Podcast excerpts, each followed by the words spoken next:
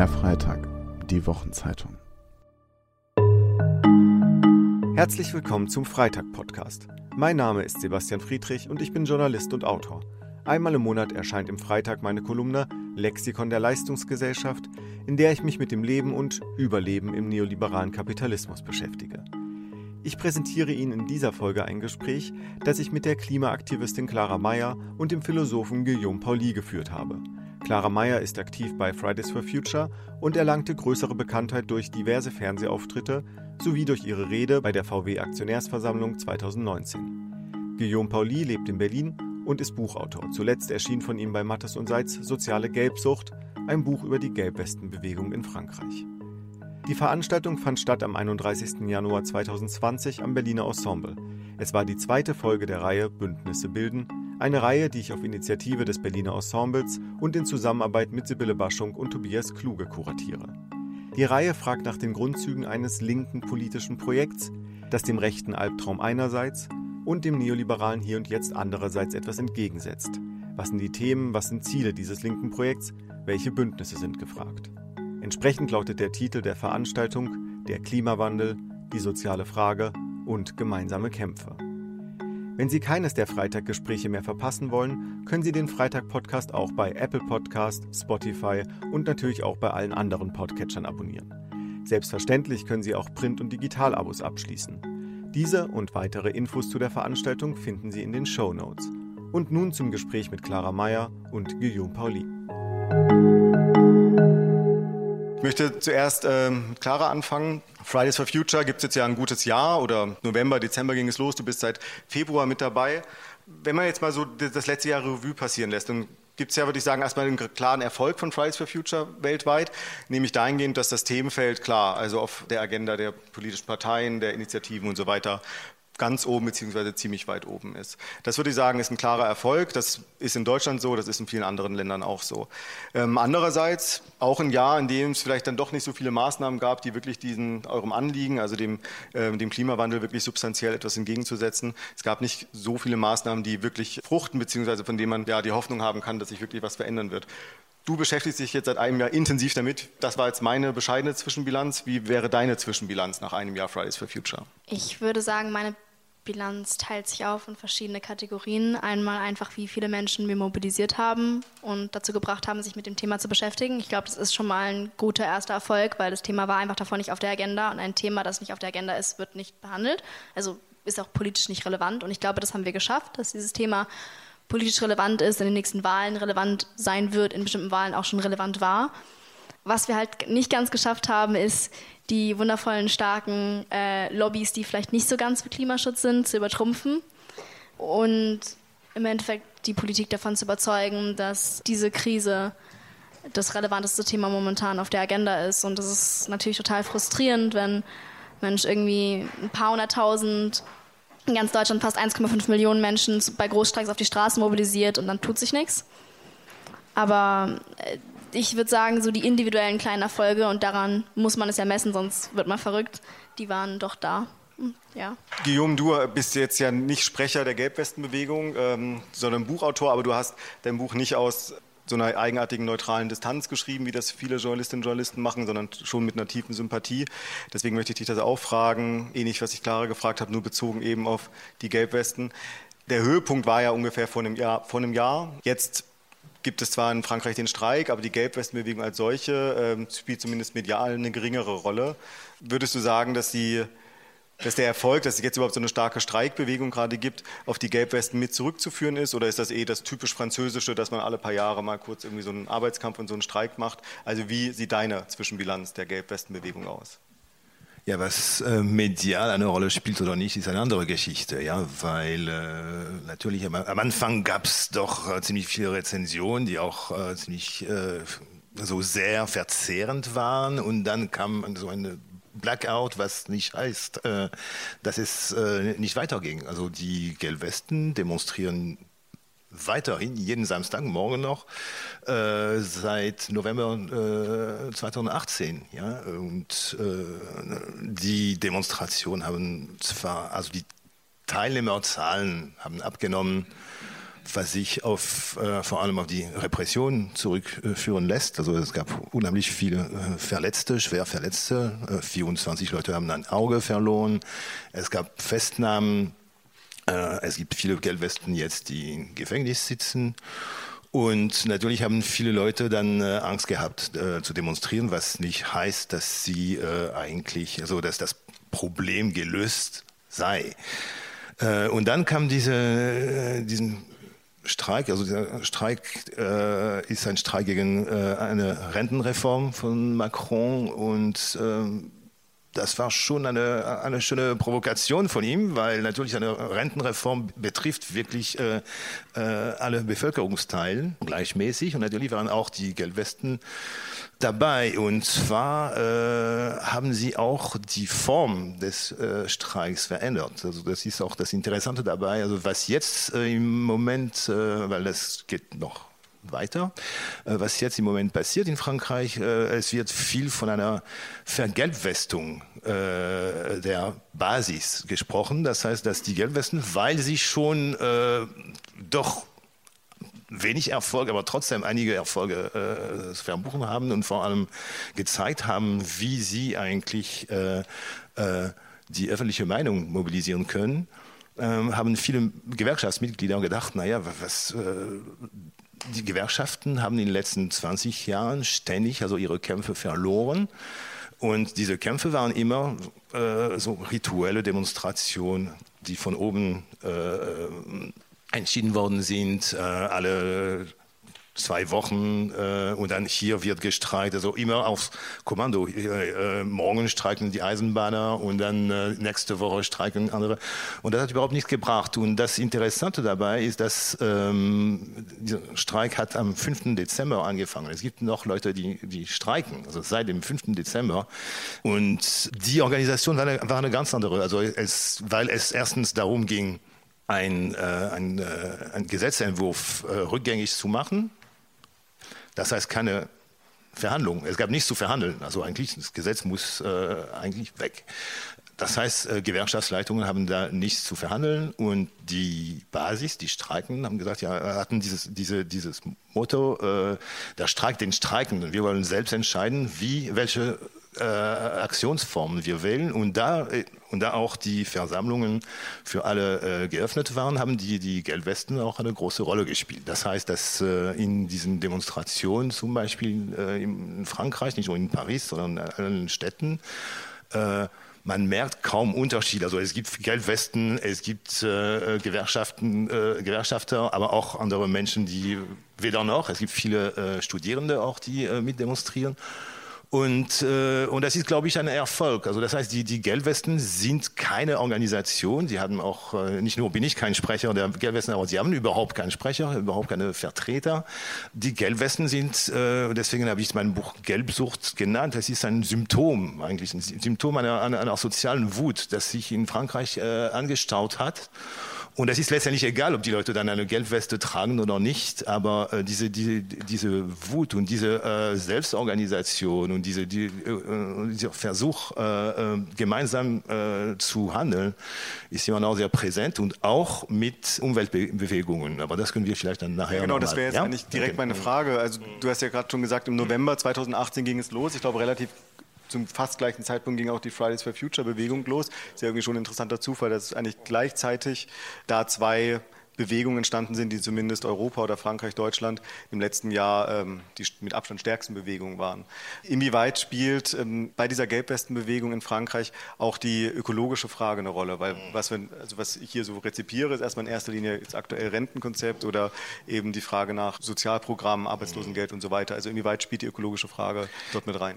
Ja, das ist das Interessante dabei, weil diese Bewegung am Anfang schien zumindest genau das Gegenteil zu sein als eine Umweltbewegung. Das war eigentlich ein Protest gegen eine Benzinsteuer, die auch äh, äh CO2-Steuer hieß. Und dann also protestieren die Menschen. Das heißt also, das ist, auf den ersten Blick denkt man, oh, das sind eben Leute, die, äh, wie es auch in Deutschland gibt, die eben, also das sind Autofetischisten, Leute, Dieselverteidiger und äh, Klimawandelleugner und so weiter. Das war eigentlich der, diese, da gab es äh, dieser Verdacht. Und dann äh, haben die Leute dann ziemlich klar gemacht, was das Problem war.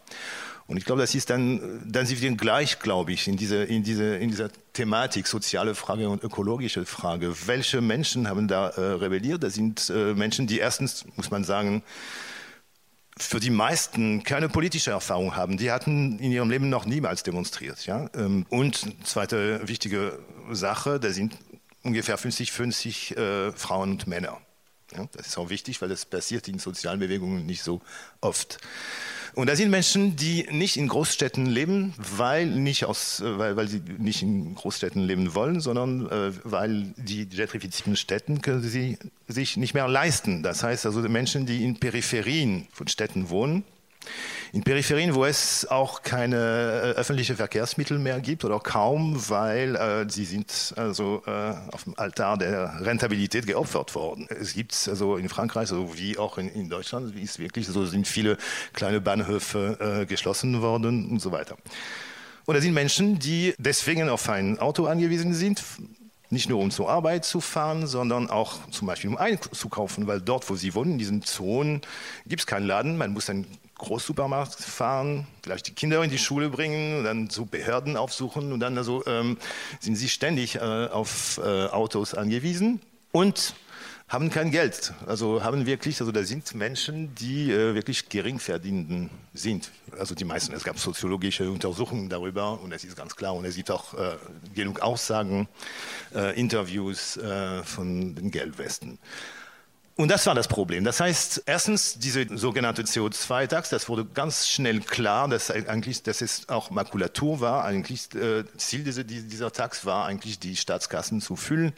Und das hatte gar nichts mit ökologischer Transition zu tun, sondern das Haushaltsloch zu äh, stopfen. Und warum gibt es ein Haushaltsloch in Frankreich? Weil äh, es gab unheimlich viele Steuergeschenke für die Besserverdienenden, die ähm, das, äh, die Vermögenssteuer wurde abgeschafft und so weiter. Und das war sofort ein Thema. Das heißt also, ein Thema war soziale Ungleichheit. Wir sind praktisch, also da sind die, die am wenigsten verdienen, die dafür zahlen, dass die äh, äh Wohlhabenden nicht zahlen. Und was dann der Klimafrage betrifft, äh, man muss auch sagen, dass in Frankreich im Gegensatz zu Deutschland, also die, diese Klimaleugner, das ist ein blödes Wort, Klimaleugner, aber so äh, äh Verneiner des Klimawandels äh, gibt es kaum in Frankreich, im, im, Gegensatz zu Deutschland. Selbst die Rechten in Frankreich sind eher schweigsam darüber, aber sie behaupten nicht, es gibt keinen äh, äh kein Klimawandel.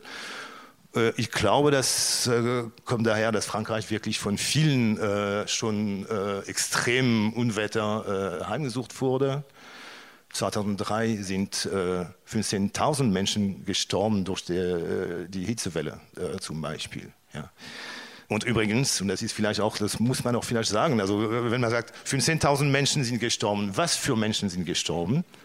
Da sind vereinsamte ältere Menschen und Arbeiter, also die äh, Bauarbeiter und Bauern und so weiter im letzten Sommer war das nicht so heftig, aber sind immerhin 1500 Menschen auch gestorben. Das heißt, wer stirbt, da sind eben Menschen, die äh, äh, keine andere Möglichkeit haben. Das führt auch natürlich auf diesen miserablen Zustand der Krankenhäuser in Frankreich. Äh, äh Krankenschwestern streiken jetzt seit Mai, um äh, darauf aufmerksam zu machen. Also da sind wir gleich, äh, äh, da sind wir gleich die, die Verknüpfung. Wir können sagen, diese Hitzewelle, klar, ist ein Produkt des Klimawandels. Also das heißt, diese 5000 Menschen sind äh, vom Klimawandel umgebracht worden, aber sie sind auch von äh, Ausbeutung der Arbeit und äh, Altersarmut umgebracht worden. Also ja? Da gibt sich dann der Zusammenhang zwischen diesen beiden Themen, ähm, zwischen ökonomischer Frage und ja. Ähm, und das wurde sofort und das wurde sofort thematisiert äh, bei den Geldwesten und es gab und, und sie haben sofort gesagt, wir haben nichts gegen Umweltschutz und Klimapolitik, ganz im Gegenteil. Aber es, es, gab einen Satz von einer, von einer Demonstrantin, die sehr oft ähm, wiederholt wurde, äh, nämlich es gibt natürlich die Sorge um das Ende der Welt, aber wir haben auch die Sorge um das Ende des Monats. Ja? Und beide Sachen müssen zusammen gedacht werden. Hm? Ja, und Sie haben also nur kurz, und dann haben Sie dann also in vielen, also alle Klimademonstrationen äh, in Frankreich haben da Gelbwesten mitgemacht. Ja, also das heißt wirklich, Sie haben wirklich betont, dass sie eigentlich auch, für sie war das auch Teil des Problems, ja, und Teil der Forderungen auch. Das heißt, sowohl innerlich als auch in der Bewegung gab es dann äh, diese Verknüpfung zwischen Ökologie und sozialer Frage.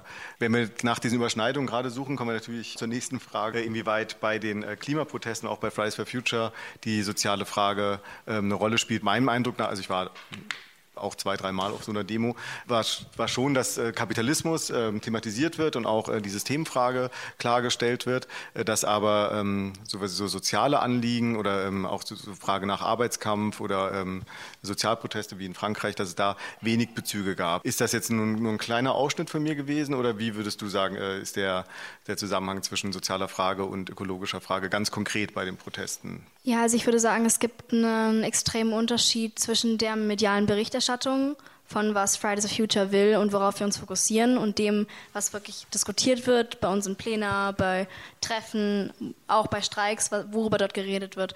Ähm, Im Endeffekt betonen wir immer wieder, dass die Klimakrise die größte soziale Krise ist, in der wir uns befinden, weil im Endeffekt wird die Klimakrise vor allem die sozial Benachteiligten und vor allem die finanziell benachteiligten Menschen in diesem Land, aber auch auf der ganzen Welt äh, treffen. Wir haben hier sowohl eine Diskrepanz zwischen den Menschen, die es in Europa verursacht haben, also die diese praktisch zwischen, zwischen den, den nördlicheren Ländern, den reicheren Ländern, die ähm, vor allem vorwiegend viel CO2 emittieren und den Ländern in der Südhalbkugel, die, ähm, die vor allem die Folgen zu spüren haben. Aber wir haben auch eine Diskrepanz in Deutschland, wo ähm, praktisch umso reicher ein, eine Person ist, umso mehr, ähm, umso größer ist ihr CO2-Verbrauch und im Endeffekt werden die, die darunter auch finanziell, sozial darunter leiden werden, werden die sein, die jetzt schon eher äh, sich Sorgen um, um, um die nächste Miete machen müssen.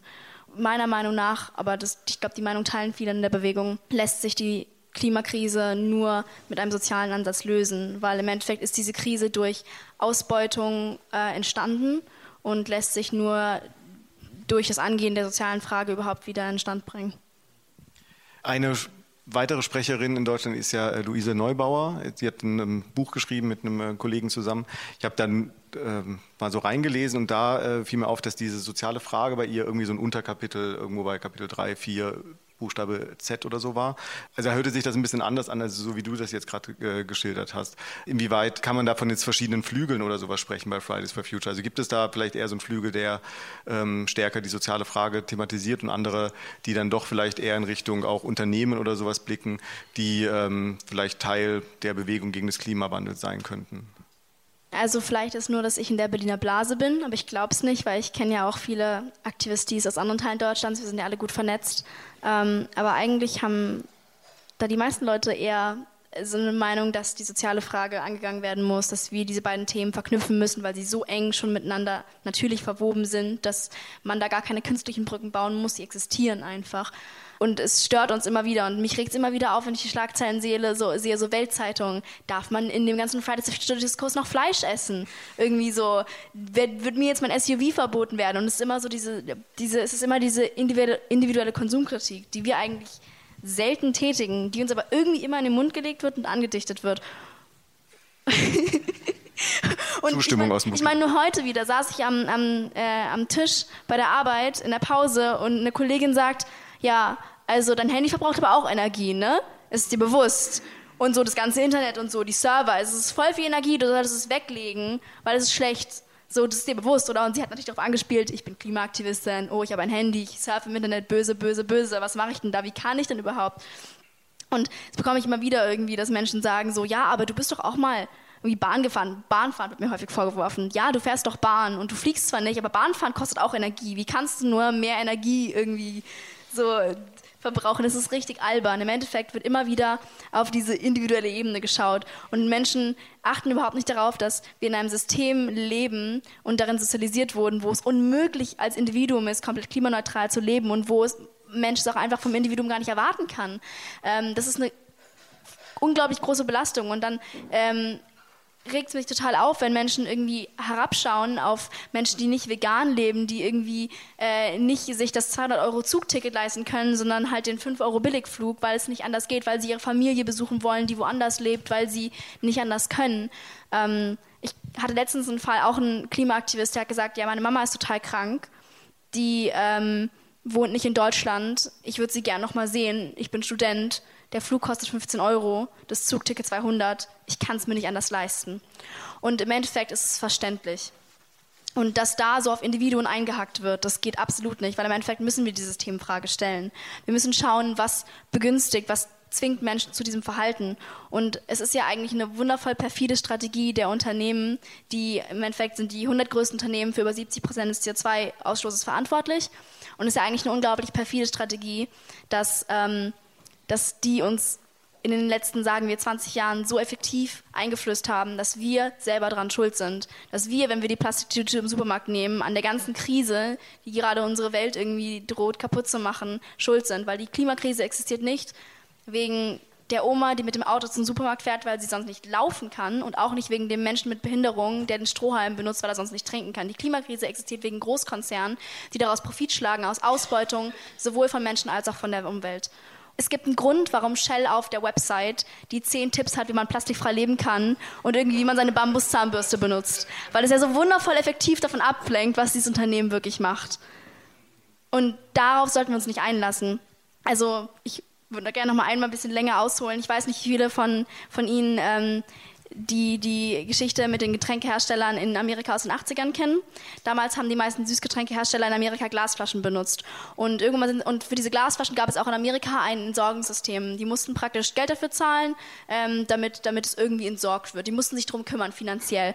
Und dann haben sie auf Plastikflaschen Flaschen umgeswitcht. Und dann wollte ähm, Congress ein Gesetz erlassen, wo praktisch ähm, es ein ähnliches finanzielles System auch für Plastikflaschen geben sollte. Aber die Konzerne haben realisiert, wie viel günstiger es doch ist, wo sie jetzt diese, diese Abgabe nicht mehr zahlen müssen und haben eine Kampagne gestartet, haben einen ähm, italienischen Einwanderer in, ähm, in Native American Kleider gesteckt, haben ihn durch die amerikanische Landschaft laufen lassen und haben praktisch so ein Video gedreht, wo überall alles lag voller Plastik. Er läuft durch die Landschaft, dreht sich zur Kamera um und sagt, dieses wundervolle Land ist voller Plastik, weil ihr Amerikaner euren Müll nicht in den Mülleimer schmeißt. Schmeißt eure Plastikflaschen in den Müll. Und von da an hat sich die Debatte gedreht von den Menschen, die diesen Müll produzieren, die Profit daraus schlagen, dass er produziert wird, hin zu den Menschen, die die, die gleiche Soda kaufen wie sonst auch, bloß jetzt sollen sie praktisch in den Müll werfen und sie sind schuld daran. Im Endeffekt ist die Plastikflasche im Müll immer noch ein bisschen bescheuert, weil es ist immer noch eine Plastikflasche, die produziert wurde. Aber ähm, die Frage hat sich geschiftet und dass wir alle so einen, so einen uns so vernaht haben in Mülltrennung und in irgendwie der Müll, der auf dem Boden liegt, muss beseitigt werden. Das liegt nicht daran, dass es wirklich das Problem ist, das wir haben, sondern dass es eine ganz effektive Versch Verschiebung der Debatten ist. Und wenn man sieht, woher die kommen, dann sieht man auch praktisch, welch, welches Ziel damit verfolgt wird. Ja, das ist eine, eine kurze. ja. Freut mich, Clara, dass du äh, gute Bücher liest. Also, als du das in, äh, in diesem Buch äh, Die unregierbare Gesellschaft gelesen, das, also, das hat er dann, also das recherchiert. Und ich kann nur dieses Buch äh, wirklich sehr empfehlen, wo er eben es ist ein Buch über die Strategien eben der Konzerne in den 70er Jahren, die jetzt heute noch äh, angewandt werden. Und, und das stimmt, also das äh, eine, eine große, ein, ein Sieg des Neoliberalismus war eben soziale Widersprüche zu individualisieren und dass dann jeder ist dann als schuldig, dann wird als schuldig gehalten für sein Verhalten und so sind dann die Großkonzerne äh, ziehen sich aus der, aus der Affäre. Ja. ja, ist eine klare Überschneidung eigentlich zu den äh, sozialen Themen. Also wenn wir an Hartz IV, Agenda 2010, Gerhard Schröder und so weiter denken, dann ist es ja im Grunde sehr ähnlich wie das, was Clara ja. gerade beschrieben hat, nämlich äh, wer ist eigentlich schuld an der Arbeitslosigkeit? Natürlich die Arbeitslosen selbst.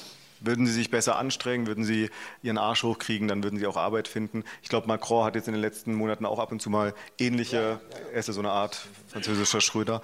Also insofern sehen wir da ähm, diskursiv tatsächlich sehr, sehr starke Überschneidungen, ähm, was man vielleicht so umschreiben könnte als neoliberale Krisenbewältigung, sowohl was die ökologische Frage angeht, als auch was die soziale Frage angeht.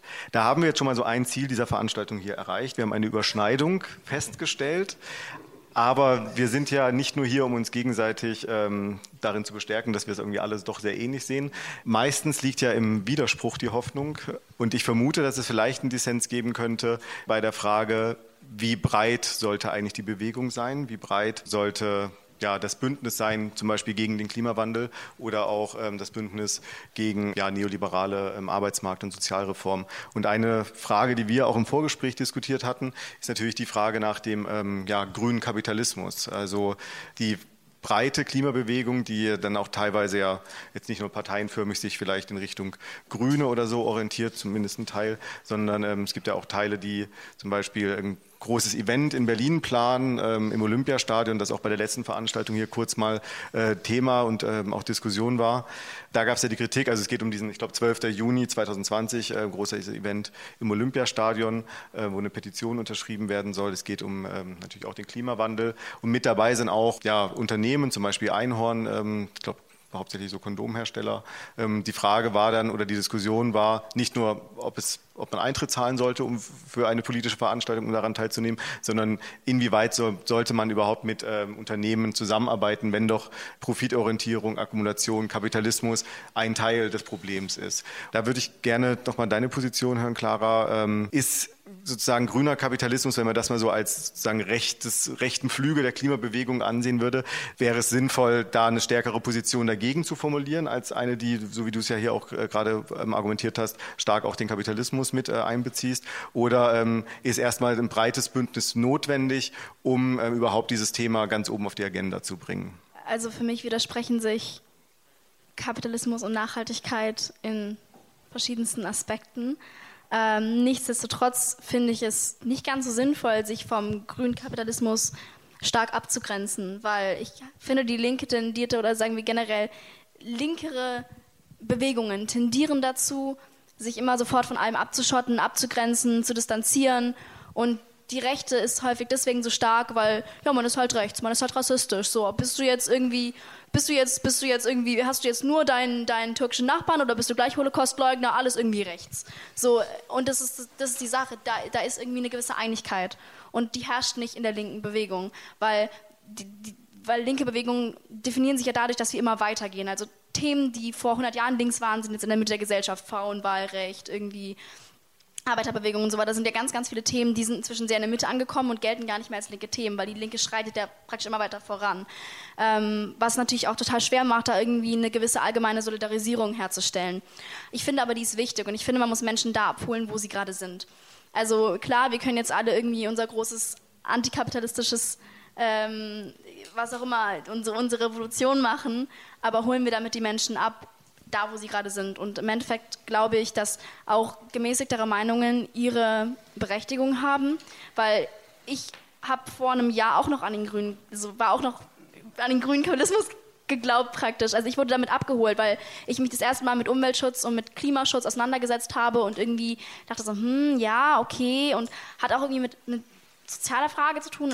Also ich kam zum Klimaschutz wegen der sozialen Frage so ein bisschen.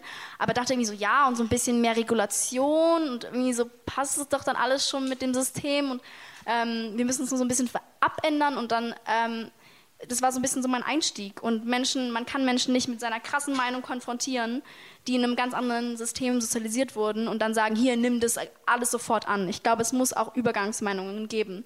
Äh, und deswegen finde ich eine krasse Distanzierung von etwas, konservativeren oder gemäßigteren Meinungen gar nicht so sinnvoll. Ich finde es sehr sinnvoll, mit diesen Menschen in den Dialog zu treten und zu schauen, so, ey, du denkst das, ich denke das, schau mal, ich habe diese Argumente dafür und dann sehen Menschen, was für Argumente es für welche Meinungen, was auch immer gibt und ähm, können sich dann selber ihr, ihre Meinung bilden. Aber ich finde es problematisch, sich von allem sofort zu distanzieren. Ich mache manchmal. Ich, Sie dürfen applaudieren, das ist äh, ein offener Raum.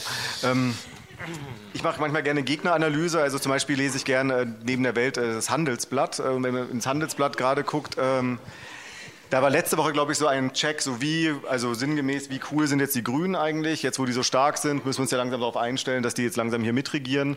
Und ähm, das Ergebnis war, naja, da gibt es auch wirtschaftspolitisch vernünftige Leute. Das heißt dann im Handelsblatt, Sie können sich vorstellen, ähm, Wirtschaftsliberalismus und äh, Deregulierung. Und das Ergebnis war, okay, mit den Grünen, mit manchen, ähm, zum Beispiel Annalena Baerbock oder so, kann man wahrscheinlich ganz gut, ähm, zu, ganz gut leben, wenn wir Schwarz-Grün haben.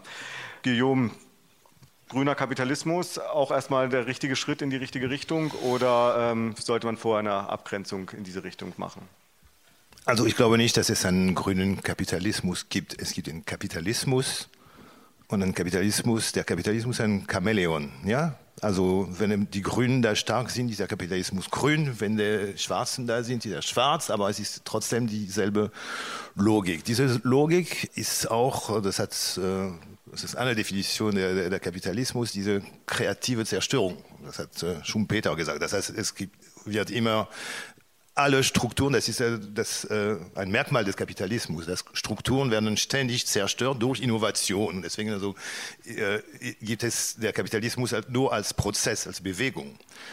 Und wenn man das so sieht, ist natürlich auch eine sehr schöne Opportunität eigentlich, diese, diese Klimakrise, weil da werden dann bestimmte Industrien dann obsolet äh, erklärt und andere dann werden dann, man kann in andere Indust äh, investieren. Das heißt also, dass diese äh, äh Pseudo- äh, Übergang nach, äh, nach einem sauberen Kapitalismus ist eigentlich ein Übergang von einer Form zu anderen, die auch dann andere Profite äh, regenerieren wird. Und da muss ich natürlich, also Clara, tut mir leid, aber widersprechen, weil äh, äh, ich glaube, die, die Frage ist nicht, äh, wo man die Menschen abholen soll oder nicht, sondern äh, sich äh, manche, also manche Illusionen bekämpfen. Und es gibt, glaube ich, gefährliche Illusion. Im Moment, ich rede nicht unbedingt von Fridays for Future, äh, sondern im, äh, insgesamt, also was, was da äh, erzählt wird, auch natürlich von den Grünen und, und in Medien und so. Ähm, und die erste gefährliche Illusion ist eben diese, diese, äh, das mit der Klimakurve. Ja, also wenn wir die, die, die richtigen Maßnahmen treffen, aber wir haben nur noch also 18 Monate oder zwei Jahre oder zehn Jahre, dann kriegen wir die Klimakurve hin und dann sind alle Pro Probleme weg von, äh, aus der Welt. Ja, das äh, hört man oft. Und ich glaube, das ist sehr gefährlich, weil erstens, äh, ähm, man sieht schon, was passiert mit diesem COP21 und so weiter. Das heißt, dass diese, äh, diese Entscheidungen, diese, diese schöne Gerede werden nicht äh, umgesetzt. Aber nicht nur das, sondern auch, äh, weil wir sind wirklich in einer Situation, und da finde ich eben Greta Thunberg ganz richtig, wenn sie ständig sagt, hört auf die Wissenschaft. Die Wissenschaft äh, hat auch ihre Meinung, die Klimatologen haben auch ihre Meinung verändert, nämlich dass äh, Prognosen, die sie für die, äh, die sie, also ich habe gesagt, ja, in 50, also die, Klimamodellen haben äh, Ereignisse in äh, 50 Jahren vorhergesagt, die jetzt schon passieren. Das heißt also, diese, diese, diese Prognosen sind noch zu optimistisch, die man, also, die, womit, äh, woraus man also diese, diese Maßnahmen kalkuliert hat. Ja? Ähm, und die, wenn ich sage gefährlich, das heißt also, was passiert in zwei Jahren, in fünf Jahren in zehn Jahren, wenn die Menschen wahrnehmen, dass eigentlich diese Klima, Klimakurve äh, nicht stattfand? Weil da sind wirklich Prozesse, die man, äh, äh wir werden damit leben, überleben müssen. Äh, und es ist eine Illusion zu denken, dass dann plötzlich, wenn eine bestimmte Grenze eingehalten wird, äh, dass alles dann gut wird. Das ist, man weiß das nicht. Und ich glaube, also man muss dann schon sich schon das im Klaren machen. Und äh, ich finde das für eine gefährliche Verharmlosung, wenn diese, diese Unsicherheit mit technischen Lösungen äh, äh, begegnet wird. Ja? Äh, und technischen Lösungen, das ist eben also die grüne Energie, die saubere Energie. Ähm, man vergisst aber ganz schnell, dass um äh, natürlich Sonne und Wind sind sauber, aber um Sonnenanlagen oder Windanlagen zu, zum Beispiel sagen wir mal Kohl, Kohleausstieg und dann haben wir nur noch Sonnen- und Windanlagen. Dafür sind Millionen von Tonnen von äh, Metallen wie äh, Kupfer, Blei, Lithium und so weiter äh, erforderlich. Wo sich diese, wo befinden sich diese, diese, diese, diese äh, Rohstoffe? Die befinden sich im globalen Süden. Das heißt also, dass dann also wiederum hat man eben äh, also eine, wenn man das nur technisch sieht, ja, ähm, ist die Gefahr, dass ein Kapitalismus 2.0 gar nicht, gar nicht so grün. Der wird vielleicht grün sein im, äh, bei uns, aber nicht in Afrika, nicht in Südamerika. Ja? Ähm, so, und deswegen ist das auch, äh, finde ich, gefährlich. Und äh, deswegen, also, über also die politische Dimension kann man auch nachher reden, aber schon diese, diese äh, Reduzierung äh, auf ähm, äh, technischen Maßnahmen finde ich schon äh, etwas. Also da, da geht es nicht um, ja, aber es gibt Menschen, die daran glauben, deswegen muss man, muss man sie abholen. Man muss wirklich kategorisch sagen, es gibt Dinge, die eigentlich nicht gehen. Die sind einfach nur verlogen und die, die und die führen dazu, dass praktisch dieses System sich dann äh, von der Zerstörung, äh, aus der Zerstörung ernährt und sich äh, weiterführt. Ja? Aber wenn wir jetzt von ähm, mal so eine antikapitalistische Ökologiebewegung äh, uns vorstellen oder die klar sagt, nee, auch nicht, nicht grüner Kapitalismus, gäbe es da dann äh, eine positive gesellschaftliche Lösung, um dieses Problem, was du gerade aufgezeigt hast, zum Beispiel sozusagen die imperialistische Dimension globaler Norden, globaler Süden, um dieser entgegenzuwirken? Also was würde uns dann klarere antikapitalistische Klimabewegung oder eine antikapitalistische Klimapolitik überhaupt bringen? Naja, also eine, wenn ich eine Lösung hätte, dann hätte ich dann die schon bekannt gegeben, aber äh, die habe ich leider nicht. Äh, und da werde ich natürlich dann auch, also dann wiederum also äh, klarer zustimmen. Das heißt, also das geht nicht da, äh, es geht darum, äh, äh, die Industrie zu zwingen. Und das ist eben das, äh, die Frage, wie schafft man das? Ja, äh, äh die Industrie zu zwingen, äh, sich umzustellen, aber nicht um weitere grünen Profite zu machen, sondern um wirklich, äh, ich, ich, meine, man sieht das immer, äh, ist auch also dieses Bild von Verzicht, ja, äh, man muss da dann auf dies und das verzichten, aber äh, ich würde gern zum Beispiel auf Geräte verzichten, die äh, alle zwei Jahre kaputt gehen und dann die, die ich dann weiterkaufen muss. Und äh, diese, äh, das ist zum Beispiel ein Teil der Sache, äh, diese programmierte Obsoleszenz. Ja, wenn man dafür müssen dann wirklich die Industrie gezwungen werden, dass äh, Geräte äh, eine Lebensdauer von äh, 30, 40 Jahren haben. Das ist nicht un unmachbar äh, und man weiß, warum das nicht gemacht wird. Und außerdem würden wir dann äh, weniger arbeiten müssen, was auch eine gute Nachricht wäre. Also das ist dann praktisch eine, eine positive äh, Entwicklung. Das nur, nur als ein Beispiel. Ja. Du hast vorhin ja argumentiert, dass man so viele Leute wie möglich erstmal abholen möchte, auch erstmal, also dass du zum Beispiel auch erstmal an den grünen Kapitalismus geglaubt hast und dann aber gesehen hast, okay, so funktioniert es dann irgendwie auch nicht und dass man diese Leute nicht abschrecken sollte. Frag mich aber, ob man nicht auch mit einer stärkeren äh, oder auch einer expliziteren antikapitalistischen Profilierung von Fridays for Future vielleicht nicht auch ganz andere Gruppen plötzlich ansprechen könnte. Also es gab zwar jetzt in Deutschland nicht diese Gelbwestenbewegung, es gab so zaghafte Versuche, äh, die auch, glaube ich, echt nochmal ein bisschen anders aussahen als die in Frankreich, aber ähm, das Potenzial wäre ja auch hier gegeben, also ähm, Arbeiterinnenklasse, die äh, keinen Bock mehr hat irgendwie auf dieses System, so wie es gerade aussieht, die sich aber dann vielleicht durch ähm, eine Friday for Future Bewegung, die dann doch relativ nah an sowas wie Grüne oder irgendwie auch grünen Kapitalismus dran ist, davon abgeschreckt ist. Ich finde, wir sind gar nicht nah am grünen Kapitalismus. Das ist jetzt also das ist meine persönliche Einschätzung. Ich glaube, ich verstehe einfach was anderes unter Distanzierung. Ich finde, sich nicht zu distanzieren heißt nicht, dass man diese Meinung übernimmt oder einfach so stehen lässt. Aber das was mich häufig stört, ist dieses so, dieses laute, oh, ich distanziere mich und alles schrecklich und furchtbar und hört auf und wir reden nicht mit euch. Das ist für mich häufig die Distanzierung, die ich irgendwie bemerke, wenn Menschen nur irgendwas sagen, was anderen Menschen vielleicht nicht komplett passt. Ich habe ja gesagt, ich finde es unglaublich wichtig, in Dialog zu treten und dann einfach zu sagen, so, ey, so klappt vielleicht nicht wegen eins, zwei und drei und mit Argumenten zu kommen, aber ich finde dieses einfach dann zu sagen, so, ey, mit euch arbeiten wir nicht zusammen, mit euch machen wir das nicht, ihr, ihr habt hier keinen Platz, das finde ich nicht richtig. Ähm, ich würde sagen, es gibt halt einen Unterschied zwischen vor den Kopf stoßen, distanzieren und aber auch die Meinung dann einfach akzeptieren und möglicherweise nachplappern. Ja, also wir sind halt keine uniforme Bewegung. Das heißt, wenn Menschen dann mal fragen, solltet ihr nicht mehr so oder mehr so werden, ist es immer so ein bisschen so, wir haben nicht, wir haben nicht, Greta Thunberg ist nicht unsere große Anführerin, die irgendwie sagen kann, so geht's und dann machen das alle mit. Ich meine, im Endeffekt sind wir eine Ansammlung von ganz verschiedenen Menschen, die sich alle ihre Meinung individuell bilden, mm, die auch, wo, wo wir auch innerhalb der Bewegung einen totalen, natürlich auch einen totalen, ähm, eine totale Entwicklung unserer eigenen Meinungen und Ansichten erlebt haben. Äh, das heißt, äh, man kann da keine Richtung steuern und die sagen, wir werden antikapitalistischer oder wir werden so, weil es gibt verschiedenste Menschen in unserer Bewegung, die für verschiedenste Dinge stehen und sprechen und da gibt es Menschen, die fokussieren sich total darauf, irgendwie mm, den antikapitalistischen Ansatz vorzustellen und es gibt Menschen, die fühlen sich damit weniger wohl. Im Endeffekt können wir niemanden ausschließen, außer wenn sie, an, außer wenn sie Nazis sind und so. Ähm, und wollen wir auch gar nicht.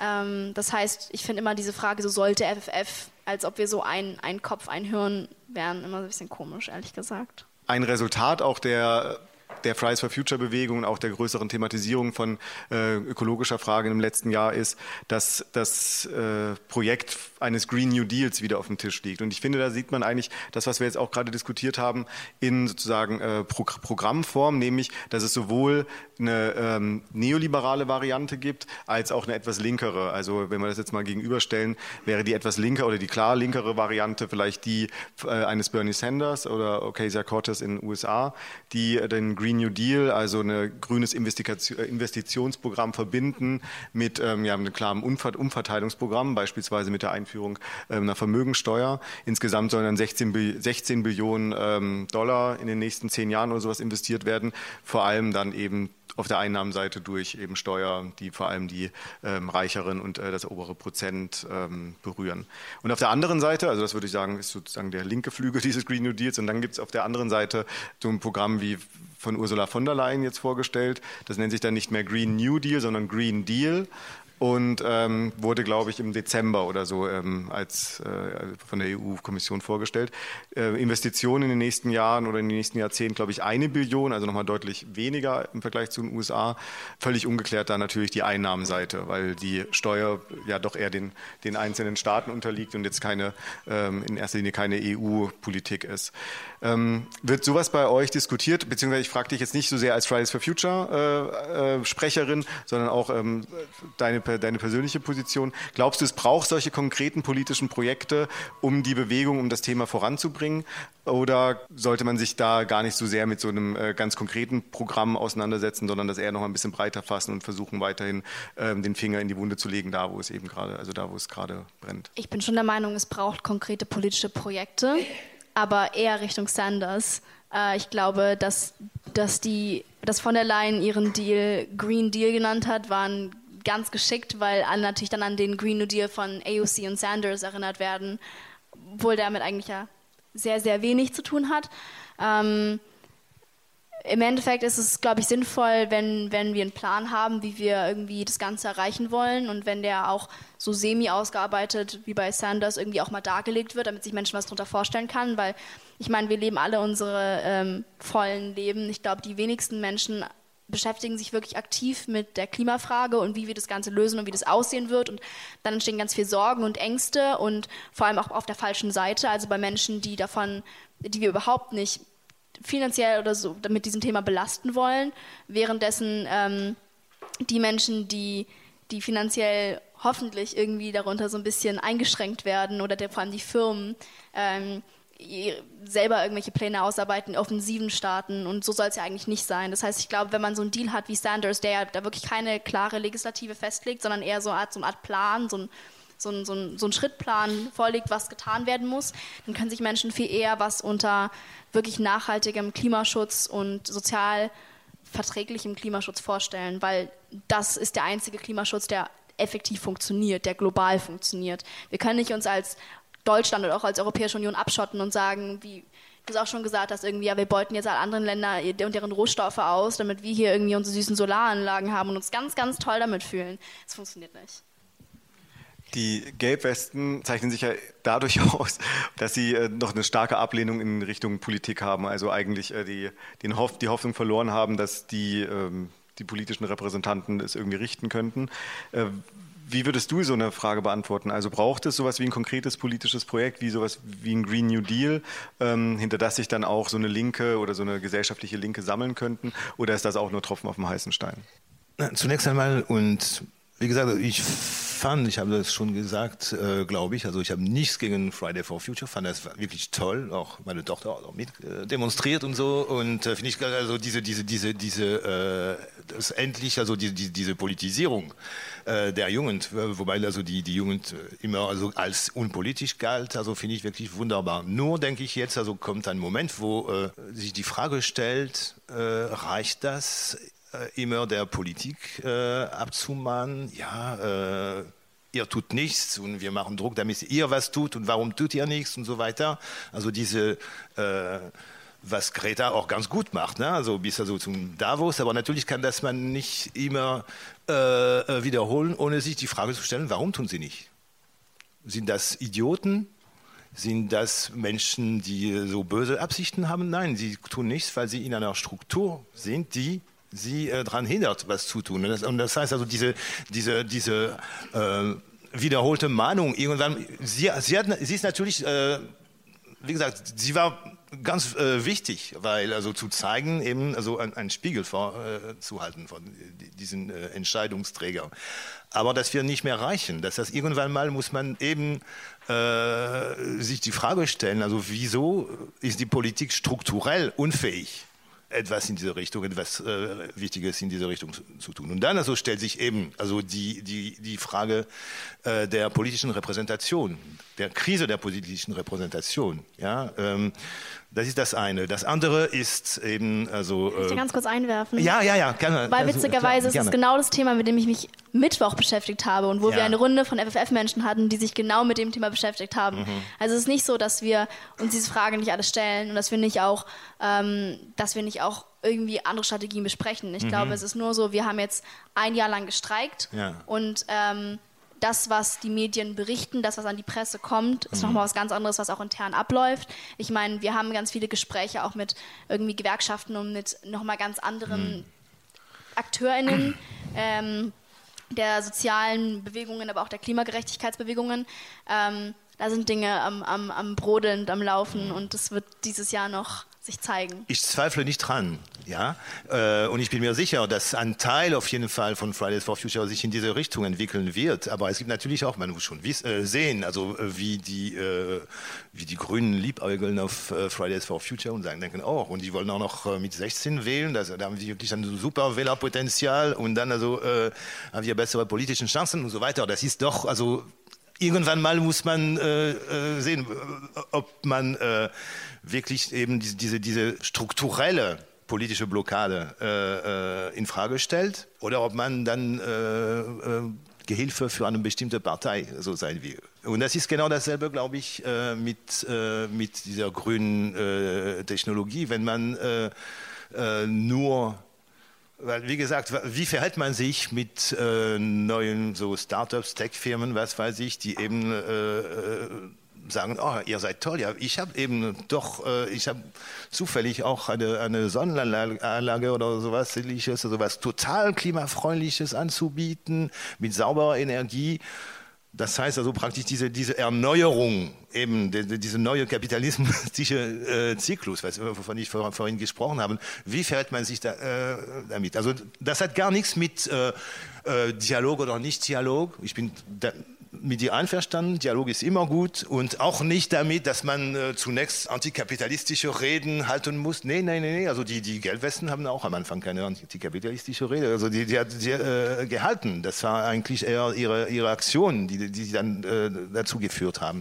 Ähm, also da bin ich äh, einverstanden. Aber es gibt trotzdem einen Moment, wo man eben, äh, wo sich äh, Fronten abzeichnen und nicht, weil du die wählst, diese Fronten, die, die werden sowieso äh, entstehen, wenn, äh, wenn äh, wie gesagt, bestimmte äh, Parteien oder, oder Industriezweigen oder Unternehmen einfach versuchen, äh, diese Bewegung zu vereinnahmen. Und da muss man Position beziehen. Ja? Auf jeden Fall. Also es ist ja bezeichnend und es ist jetzt wirklich unser Hauptproblem, aber wie viele nachhaltige Unternehmen gerade aus dem Boden sprießen und irgendwie einem die zigfachste Edelstahlflasche irgendwie verkaufen wollen. Ähm, es ist, es, ist, es ist doch wirklich so, man hat, also man, man, man kommt manchmal das Bild, Klimaschutz lässt sich kaufen. Und ich glaube, das ist wirklich eher so ein, so ein, so ein, so ein süßes Wiegenlied, was man dann den, den wohlhabenderen 20 Prozent der Gesellschaft irgendwie vorsingt, so ja, irgendwie, wenn ihr jetzt irgendwie das nachhaltige Baumwoll Bio-T-Shirt kauft und dann irgendwie noch die Edelstahl-Metallflasche dazu und dann irgendwie im Biomarkt einkaufen geht, dann, dann seid ihr ganz, ganz toll und dann braucht ihr auch euch gar nicht mehr mit strukturellen Problemen zu beschäftigen und dann habt ihr alles getan. Und ähm, also letztens wurde ich auf ähm, einen Teil der nachhaltigen Fashion Week eingeladen, um dann eine Rede zu halten. Und danach kam so ein ähm, Mann auf mich zu und meinte so, ja, so kannst du mir Tipps geben, wie ich meine nachhaltige Fashion Brand gründen kann. Und ich dachte nur so, so ähm, einfach nicht damit starten, wäre das Nachhaltigste, was du machen könntest. Weil im Endeffekt so, wir brauchen natürlich eine, eine, gewisse Form auch der nachhaltigen Produktion. Klar, ich meine, Menschen werden auch Gegenstand weiterhin brauchen. Ähm, aber dass gerade alle Unternehmen auf diesen Nachhaltigkeitszug aufspringen und einem das zigfachste nachhaltige Objekt verkaufen wollen, ist natürlich totaler Unsinn.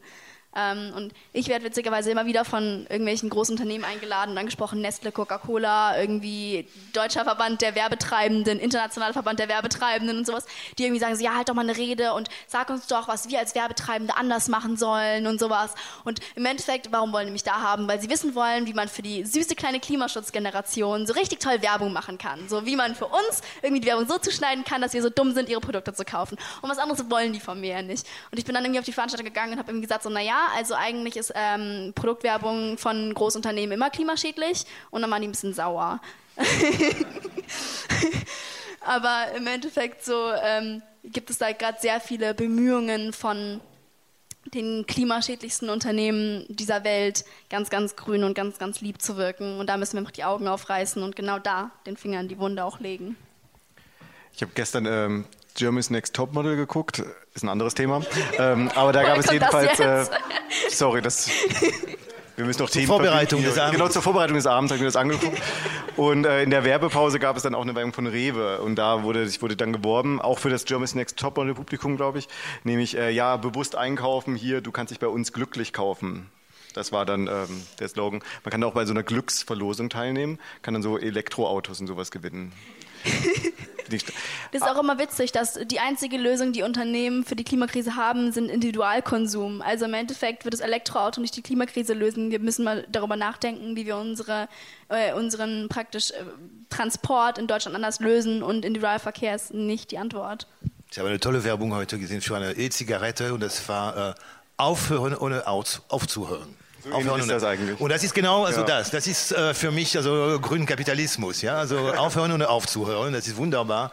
Ähm, aber ich möchte vielleicht noch, äh, eh, weil du wolltest jetzt... Äh, aber du kannst doch was sagen. Äh, vielleicht noch ein bisschen zurück zu dieser Klassenfrage, die wir ein bisschen vielleicht dann jetzt äh, vergessen haben, weil äh, ich meine, man muss auch in, sich im Klaren sein, dass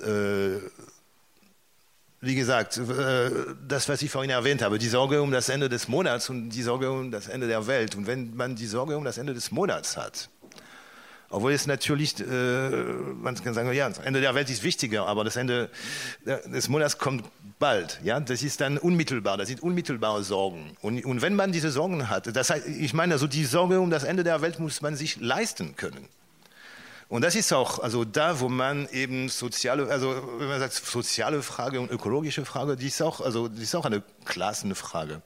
Äh, es ist kein, äh, es wundert nicht, dass Menschen, die äh, im Tagebau arbeiten, äh, mit Kohlenausstieg nicht so ganz begeistert sind äh, und sogar das als Provokation sehen, wenn die Grünen da in Sachsen äh, für Kohlenausstieg äh, jetzt äh, äh, werben, weil sie dann ihren Job ver verlieren werden. Und das stellt sich dann die Frage auch, wie und wie gesagt, ich will nicht unbedingt, natürlich, also Leute, die in einer Waffenfabrik arbeiten, sind auch keine Pazifisten und es ist auch kein Grund, um sie zu unterstützen. Also ich will nicht sagen, also die, äh, die Arbeiter haben immer recht, sondern nur einfach, äh, äh das muss auch zusammengedacht werden, sonst funktioniert es nicht und sonst gibt es auch diese, die, die, diese Abspaltung ja, zwischen, äh, also diese Abspaltung zwischen äh, Klimabewegung und äh, Arbeiterbewegung oder was weiß ich, die auch gefährlich ist, ja, aber die, die kann nur passieren, wenn man eben diese, diese, diese zwei Aspekte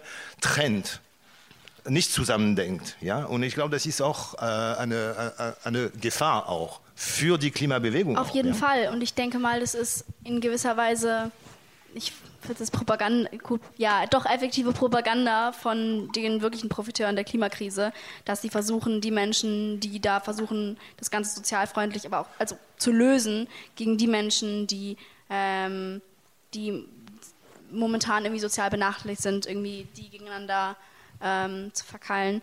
Ähm, ja, bei, beim Kohleausstieg ist natürlich vor allem die Sache, dass ähm, in den Regionen, also ich meine, es gibt nur noch relativ wenige Kohlekumpel. Aber diese Unternehmen spielen ja in, in, in, den Strukturen in der Bevölkerung eine große Rolle. Die finanzieren halt das lokale Schwimmbad oder irgendwie den Turnverein oder was auch immer. Menschen sind eingebunden in dieses Unternehmen. Und ich glaube, das ist, wo wir auch irgendwie ansetzen müssen, dass Menschen um diese Unternehmen herum nicht das Gefühl haben, sie verlieren hier ihre Infrastruktur.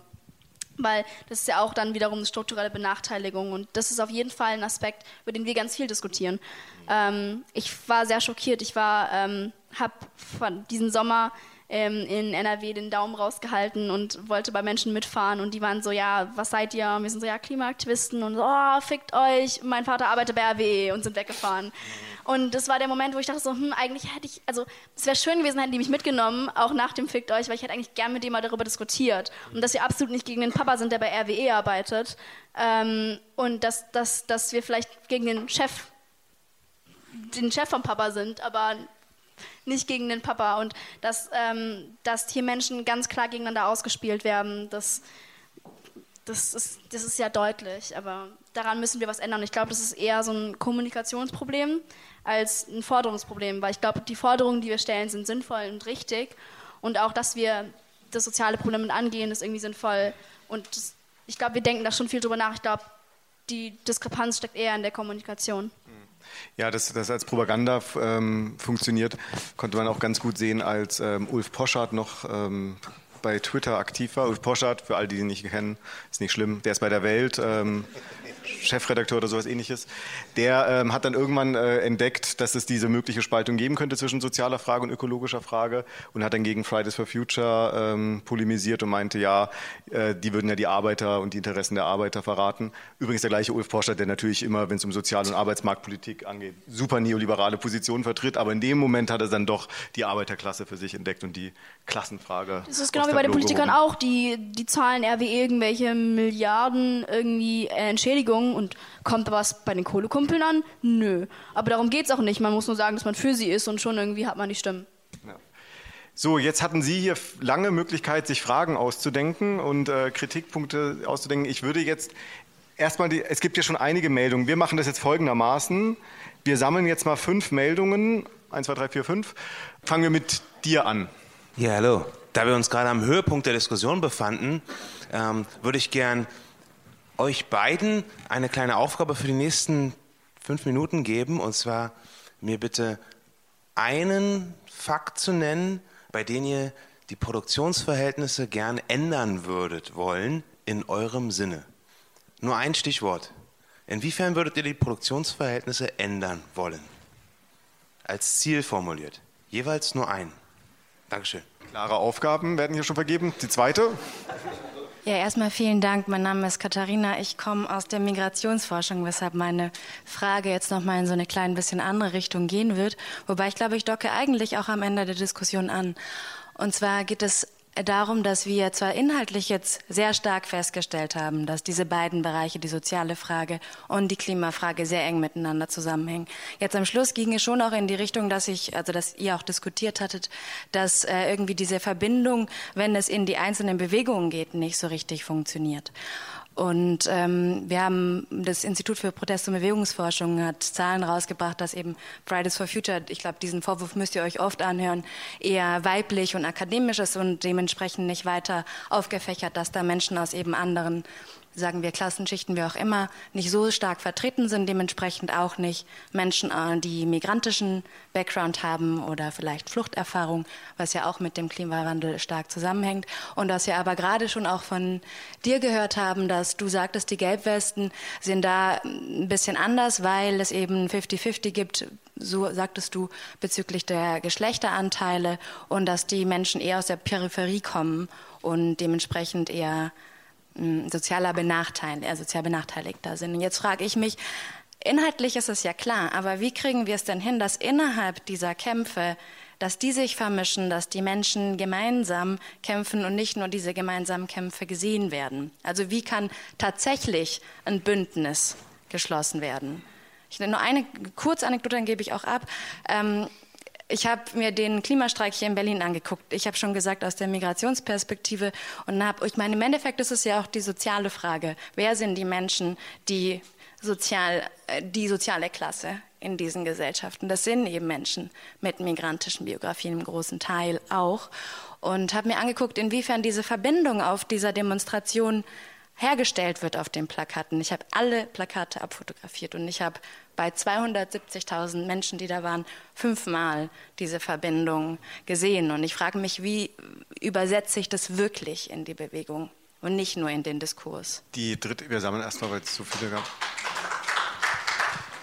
Wer war die drei? Du. Ja, äh, vielen Dank für die Diskussion erstmal. Ähm, ich möchte auch anschließen an das, worum es jetzt zum, zum Schluss ging. Und zwar die Frage wäre, ähm, inwieweit sind denn auch die Industriegewerkschaften eher auch ein Problem, also vor allem mit Blick auf den Klimaschutz, vor allem Gewerkschaften im Bereich Bergbau und Automobilindustrie, weil die nämlich zumindest zum Teil eher so war, dass sie jetzt doch eher dann auf der Seite der Unternehmen stehen, weil sie ja eben wollen, dass der Betrieb weiterläuft und sich dann eben auch gegen ähm, Klimaschutz und, und Klimaschutzpläne wenden. Die vier? Ja, die Veranstaltung heißt ja Bündnisse schmieden und ich nehme an, der Sinn davon ist, dass nur über stärkere Bündnisse auch der Einfluss aufs politische Feld gestärkt werden kann. Und insofern wollte ich, das war jetzt ja am Schluss zum Teil Thema, allerdings mit äh, bisschen unterschiedlichen Gewichtungen. Ich würde eben doch sagen, dass diese beiden Bewegungen, Fridays for Future und Gelbwesten, sind ja doch insofern erstaunlich schnelle Bewegungen innerhalb der Zivilgesellschaft, die sehr wohl das politische Feld betroffen haben. Also ich stimme da nicht Paoli zu, dass die Gelbwesten oder dir, Sebastian, dass die jetzt äh, äh, ganz distanziert zum politischen Feld. Im Gegenteil. Das politische Feld war sofort äh, irritiert und aufgeregt. Äh, und Greta Grunberg äh, nach einem Jahr äh, auf, der, auf dem Forum der Weltelite. Insofern äh, würde ich schon äh, jetzt von euch nochmal wissen, und du hattest ja auch so strategische Diskussionen angedeutet, wenn man sich die Bewegungen seit 1990 bilanziert. Wir hatten Sozialforumsbewegungen, wir hatten Bewegungen in Genua, wir hatten Occupy-Bewegungen, wir hatten Platzbewegungen. Alle Bewegungen sind im Grunde, haben zwar insgesamt den politischen Pegel erhöht, aber haben ja sozusagen direkt keinen Einfluss aufs politische Feld so richtig hingekriegt. Attac ist das größte Beispiel. Attac ist im Grunde bei der Forderung, wenn man sich erinnert vom Namen her, die Forderung, die jetzt Olaf Scholz im Bundestag bewegt, Transaktionssteuer. Das war der Ausgangspunkt. Und am politischen Feld sind sie gescheitert. Die Bewegung ist im Grunde nicht zerfallen, aber viele Aktivisten sind dann ja selber als professionelle Leute in die Politik gegangen. Und deshalb nochmal die Frage, äh, äh, heute zum Beispiel in der Süddeutschen, Norbert Frey, ein Historiker, ein Alt-68er, empfiehlt euch ja, eben doch relativ schnell den Gang durch die Institution zu machen. Und insofern äh, das Potenzial, das ihr habt jetzt als zivilgesellschaftliche Kraft, dann reinzubringen. Und deshalb nochmal die Frage, ihr könnt, ihr habt euch jetzt im Grunde darum gedrückt, doch genauer zu sagen, wie soll der Druck von Bündnissen, das ist ja sichtbar geworden, sehr viele Überschneidungen, aber wie soll das jetzt übersetzt werden ins politische Feld? Und ich meine, das politische Feld ist nach wie vor der Akteur, ganz schulmäßig, der über Wahlen, über Gesetze, über Parteienkoalitionen was bewirken kann. Das ist einfach ein Unterschied. Jetzt, ja, ob Macron eventuell doch so zurückgedrängt wird bei der Wahl äh, 2022, äh, glaube ich. Ne? Aber wir haben jetzt in dem Wahl zum Beispiel im März Kommunalwahlen in Frankreich. Das ist nicht unwichtig. Hat man jetzt in Italien gesehen. Also insofern äh, da finde ich, war jetzt ein bisschen zu wenig an, an, an Verbindung zu, die, zu dieser Problematik. Viele Fragen, Anmerkungen, Arbeitsaufträge. Wer möchte beginnen? Ich würde gerne direkt, du direkt auf die Frage antworten. Naja, also es war erstmal ein internes Gespräch, deswegen darf ich jetzt natürlich nicht so alles irgendwie ausplappern. Ähm, auch ein Gespräch mit PolitikerInnen. Ähm, Im Endeffekt haben wir so ein bisschen darüber nachgedacht, wie wir effektiv den Druck auch abseits der Straße an die Politik wenden, also irgendwie der Politik Druck machen können. Ähm, und dann haben wir uns natürlich auch die Fragen des Fraktionszwanges gestellt. Im Endeffekt gibt es den ja nicht. Also im Endeffekt muss jeder Abgeordnete laut Grundgesetz ist nur seinem Gewissen ähm, äh, verantwortlich. Äh, trotzdem ist es so, dass wenn Mensch gegen Parteilinie abstimmt und da irgendwie gegenhält, Reden hält, auch mal eine Anfrage gegen ein Ministerium der eigenen Partei stellt oder sowas, wirst du total kritisiert. Im Endeffekt fliegst du auch vielleicht raus. Und das ist ein totales Problem, weil im Endeffekt wirst du nie irgendwie die, diejenigen, die ganz vorne bei den Parteien sitzen, umstimmen können, weil das sind die, die am meisten von der Lobby irgendwie ähm, behämmert werden. Äh, was, was meiner Meinung nach irgendwie Erfolg bringen könnte, wäre, wenn einzelne Menschen in den Parteien anfangen zu sagen, ey, aber das stimmt nicht, das geht so nicht, da stimmen wir dagegen. Und das ist halt ganz schwer zu erreichen, weil Menschen halt diesen unglaublichen Druck in den Parteien unterliegen. Ähm, und den Ansatz, den, den wir seit einer Weile auch einfach verfolgen, ist, dass wir, und das sehen die Menschen nicht, weil im Endeffekt wird immer nur darüber berichtet, wenn wir unsere Großstreiks haben. Was wir abseits der Großstreiks machen, scheint die Medien so semi zu interessieren. Aber was wir äh, jetzt auch immer gehäufter machen werden, ist auch einfach in die Wahlkreise gehen und einzelne Abgeordnete ansprechen und wirklich einzelne Abgeordneten den Druck machen, weil, ähm, weil ich glaube, das, das kann sehr effektiv sein. Das ist nur eine von den Dingen, eine von den Plänen, die wir haben. Ich kann jetzt auch nicht unsere ganze Strategie ausplappern. Ähm, auch nicht, dass die so komplett ausgereift ist und dass da nicht noch Diskussionsbedarf geben würde oder so. Aber ich glaube, es ist sehr sinnvoll, wenn wir nicht immer sagen, die Politiker da oben irgendwo, sondern wenn wir einzelne Leute mit einzelnen Leuten in Dialog treten, dort Debatten führen und ähm, ja, viele verschiedene Wege verfolgen, um zum Ziel zu kommen. Gehört zu den vielen verschiedenen Wegen auch der Zusammenarbeit mit den Industriegewerkschaften? Diese Frage kam ja auch auf. Ja und nein. Also Zusammenarbeit mit den Menschen ja. Also mit den, mit den ArbeitnehmerInnen. Das Problem ist, dass ich das Gefühl habe, dass auch in diesen Gewerkschaften häufig manchmal die Interessen der ArbeitnehmerInnen hinter die der Konzerne gestellt werden, was ich sehr perfide finde. Und das passt einfach nicht zum, zu den sozialen und Klimakämpfen, die wir hier führen. Ähm, ja, es, es, gibt einfach einen Punkt, wo wir, wo wir sehen müssen, dass, also ich, ich finde halt, also Beispiel irgendwie Automobilindustrie, äh, die, die GroKo hat gerade effektiv unsere Windkraft zerstört und damit irgendwie wie viel tausend Arbeitsplätze. Ähm, darüber wird ganz wenig geredet. Aber immer, sobald es um die Industrien geht, die irgendwie seit Jahrzehnten eine Geschichte der starken Lobby haben, äh, schreien alle auf. Und woran liegt das? Weil weil wahrscheinlich irgendwie diese ganzen Politiker mit denen abends irgendwie essen gehen und irgendwie schick die Politik der Zukunft versuchen zu regeln. Und das ist falsch.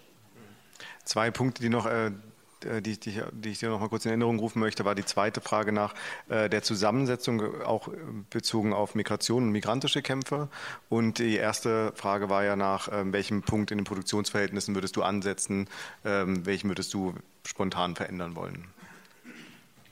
Also welcher Punkt in der Produktion, das ist sehr schwere Frage. Ich finde, all diese Fragen haben das Potenzial, um nochmal eine komplett neue Debatte mehrstündig aufzuwerfen. Das heißt, ich habe das Gefühl, egal welche Antwort ich gebe, ich ich werde dem nie gerecht, was ich eigentlich sagen will. Also nochmal so. Ich glaube, da ich jetzt nicht das komplette System umwerfen kann, in dem wir leben von heute auf morgen, ist eine Sache, die ich als ersten kleinen Schritt verlangen würde, dass, dass die Firmen, in denen für, für, für alle Teile ihrer Produktionskette rechtlich verantwortlich gemacht werden können, weil das ist momentan nicht der Fall.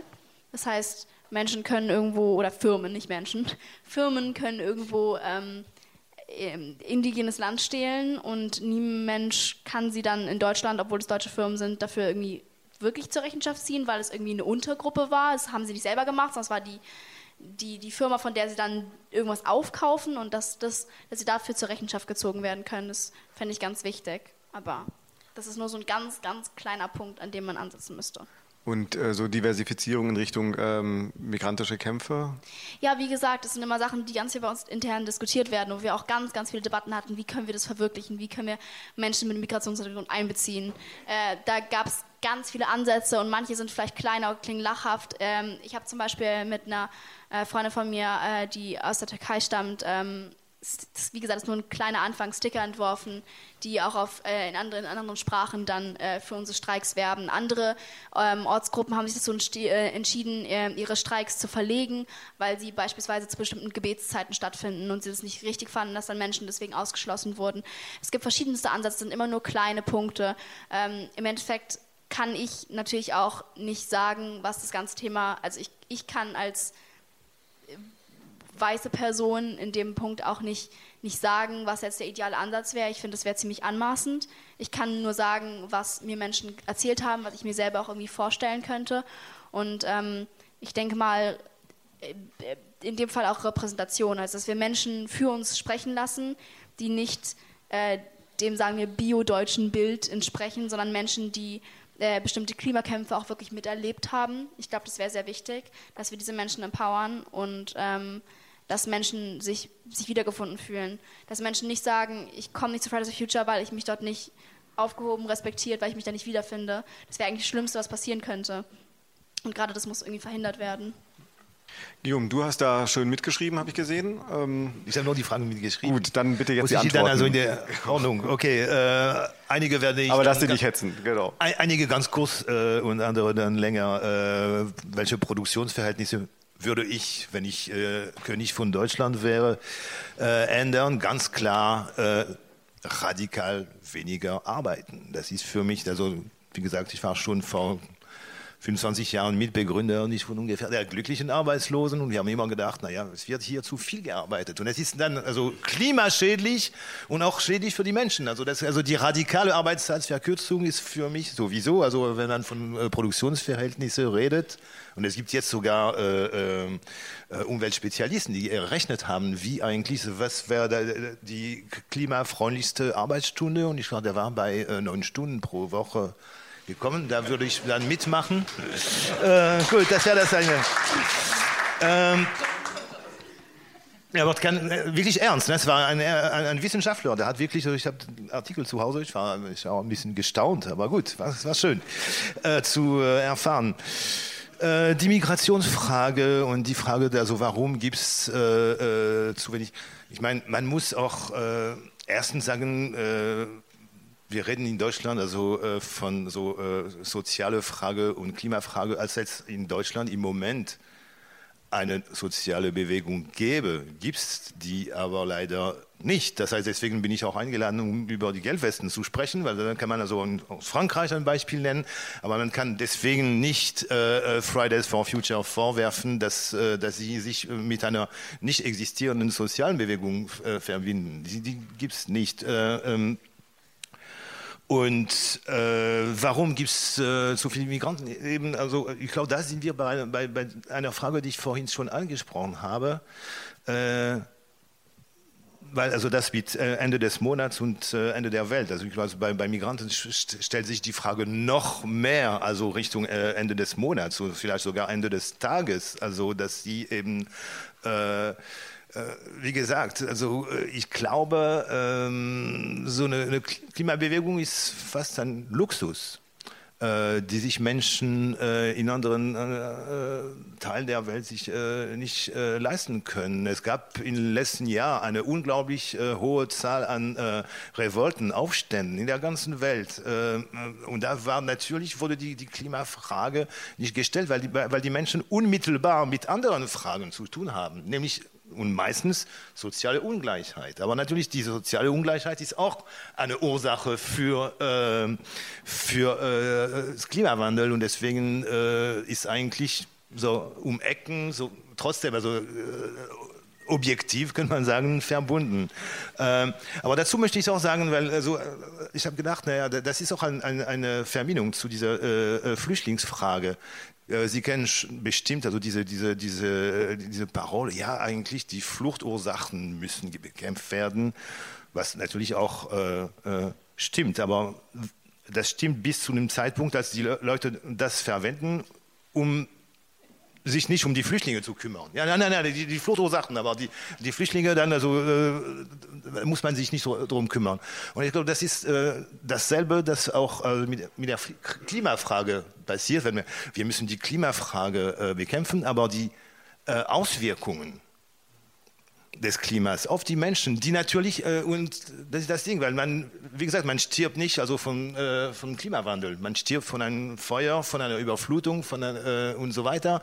Das heißt, die, die, die, äh, die Auswirkungen äh, sind nicht unmittelbar äh, verbunden, werden nicht äh, mit, mit dem Klimawandel. Und deswegen ist es dann wichtig, glaube ich, wenn man über, über ähm, über Migration spricht, was, was ist auch, also das ist auch, was ist ein Klimaflüchtling? niemand wird sich als Klimaflüchtlinge erklären. Das, also es, es, wird versucht jetzt also zwischen Kriegsflüchtlingen, Wirtschaftsflüchtlingen und Klimaflüchtlingen zu unterscheiden. Das ist, das ist natürlich Quatsch, weil also alle, alle Leute, die, die, die flüchten, es gibt natürlich äh, haben gute Gründe dafür. Und ein Grund kann auf die Klimaveränderung zurückgeführt werden, aber niemand wird sagen, ich bin ein Klimaflüchtling. Ja? Ähm, und deswegen, also glaube ich, also das ist äh, ähm, äh, wichtig, das so zu, zu sehen, dass, weil das ist auch die Verbindung, die man herstellen muss zwischen dieser Klimafrage und anderen Fragen wie soziale Ungleichheit in der Welt äh, äh, und äh, ja, Kapitalismus sowieso. Ja, äh, nächste Frage war Gewerkschaften. Also Gewerkschaften, habe ich schon gesagt. Ich glaube, das Problem mit Ge Gewerkschaften ist, äh, die, also auf jeden Fall das, was äh, nicht von ungefähr ist, diese, diese, diese Bewegung der Gelbwesten außerhalb der, der, Gewerkschaften entstanden. Erstens, weil es in Frankreich nur noch 11 Prozent der Arbeitnehmer, die gewerkschaftlich organisiert sind, das heißt, die Gewerkschaften, man kann auch, äh, muss auch sehen, das, das, ist auch ein Luxus heutzutage, äh, eine äh, Gewerkschaft äh, anzugehören, weil im Privatsektor, in kleinen Betrieben, also kommt das nicht in Frage. Ähm, und, äh, und zweitens die Struktur der, der Gewerkschaften äh, äh, ist natürlich, also steht zu Recht unter Kritik, sowohl in Frankreich als auch in Deutschland. Also erinnern wir uns, äh, dass äh, die Gewerkschaften nicht unschuldig an Hartz IV und äh, an die Agenda 2010 waren, so wie die CFDT, die Mehrheitsgewerkschaft in Frankreich, auch alle neoliberalen Gesetze mitgeschrieben hat. Also da ist schon, glaube ich, also das reicht als Antwort. Und da komme ich dann zur nächsten Frage, nämlich die politische. Äh, ich glaube, es ist alles eine Frage der Definition. Das heißt, äh, natürlich findet, glaube ich, und es ist die gute Nachricht, eine, eine, eine große Politisierung der Gesellschaft äh, statt, sowohl in Frankreich als auch in Deutschland durch diese Klimabewegung. Und es ist eine gute Nachricht. Aber das Interessante ist, also ähm, jetzt bezogen auf, Frank äh, auf, Frankreich, dass es eben überhaupt keine Übersetzung dieser Politisierung auf diesem offiziellen parteipolitischen Feld gibt. Ähm, das heißt, dass es hat man gesehen äh, bei dem letzten, äh, der letzten Europawahl. Also äh, es gab die Befürchtungen, Le Pen wird davon profitieren oder und die Linken haben gehofft, sie werden davon profitieren. Gar nichts. Es ist genau die Ergebnisse der, des Europawahls 2019 waren ungefähr dieselben wie fünf Jahre davor. Das heißt, es, es hat eine große Politisierung stattgefunden, die aber, äh, die man nicht äh, äh, merken kann an, die, äh, an diese äh, Parteienlandschaft. Und man muss auch sehen, dass all diese Politisierung äh, findet außerhalb von Parteien statt. Also wir reden immer von Bewegungen. Äh, äh, Fridays for Future ist eine Bewegung. Die Gelbwesten sind eine Bewegung. Äh, ähm, es geht nicht mehr um Parteigründungen, also die Zeiten sind vorbei. Also ich glaube nicht, dass es wieder, also ich glaube nicht, dass es eine, eine, eine Klimapartei geben wird. Es gab schon eine, wir kennen die schon. Das war damals eben, also die, vielleicht also der Grundfehler schon damals, so eine Partei zu gründen und natürlich die große Marsch durch die Institutionen. Ähm, das, warum funktioniert das nicht mehr? Das ist, glaube ich, der, äh, die, äh, der wichtige Punkt. Warum sind Menschen politisiert und trotzdem versuchen nicht Einfluss auf das politische System, also direkt Einfluss, ich meine durch äh, lange Marsch und Parteiengründung und, und, so weiter, weil sie wahrgenommen haben, dass eben, eben diese, diese, diese äh, Strukturen auch Teil des Problems sind. Und zwar aus verschiedenen Gründen. Äh, erstens, und ich glaube, also das ist besonders bei der Klimafrage, aber auch äh, bei der Frage der sozialen Ungleichheit, äh, die Frage der Dringlichkeit. Wir haben wirklich mit dringlichen Problemen zu tun. Und man weiß, wie Parteiaktivität und parteipolitische Aktivität funktioniert. Ja, das Bohren von dicken Brettern, ne, sprichwörtlich, und diese, diese ewigen Verhandlungen und natürlich Kompromisse muss man machen und so weiter. Das geht vielleicht in normalen Zeiten. Aber wenn wir in einer Krisenzeit wie heute, funktioniert das nicht mehr. Es gibt wirklich dieses Gefühl der, Dring, äh, der Dringlichkeit. Das ist das eine. Und das zweite ist, äh, dass nach 40 Jahren Neoliberalismus die, äh, äh die, äh, sind die Spielräume von Regierungen total reduziert worden. Und zwar, wenn wir von Europa reden, die sind reduziert, weil es gibt sowieso EU-Regeln. Also das ist eben dass äh, die Frage, die sich in Frankreich stellt und deswegen auch äh, keine Partei richtig davon profitiert, auch uns vor allem nicht die linken Parteien. Wir haben auch gesehen mit Brexit, mit der Brexit-Frage, wie die Labour-Partei auch äh, dasselbe Problem hatte. Was macht man mit dieser Europa-Frage? Ähm, weil viele, wir wissen heute, dass also äh, sowohl die, äh, was Finanz, also was der Europäischen Zentralbank betrifft, die Europolitik betrifft, als auch also viele Regelungen, äh, die von Brüssel auskommen, die eigentlich eine Umverteilungspolitik in einem Land blockieren, unmöglich machen. Was macht man da?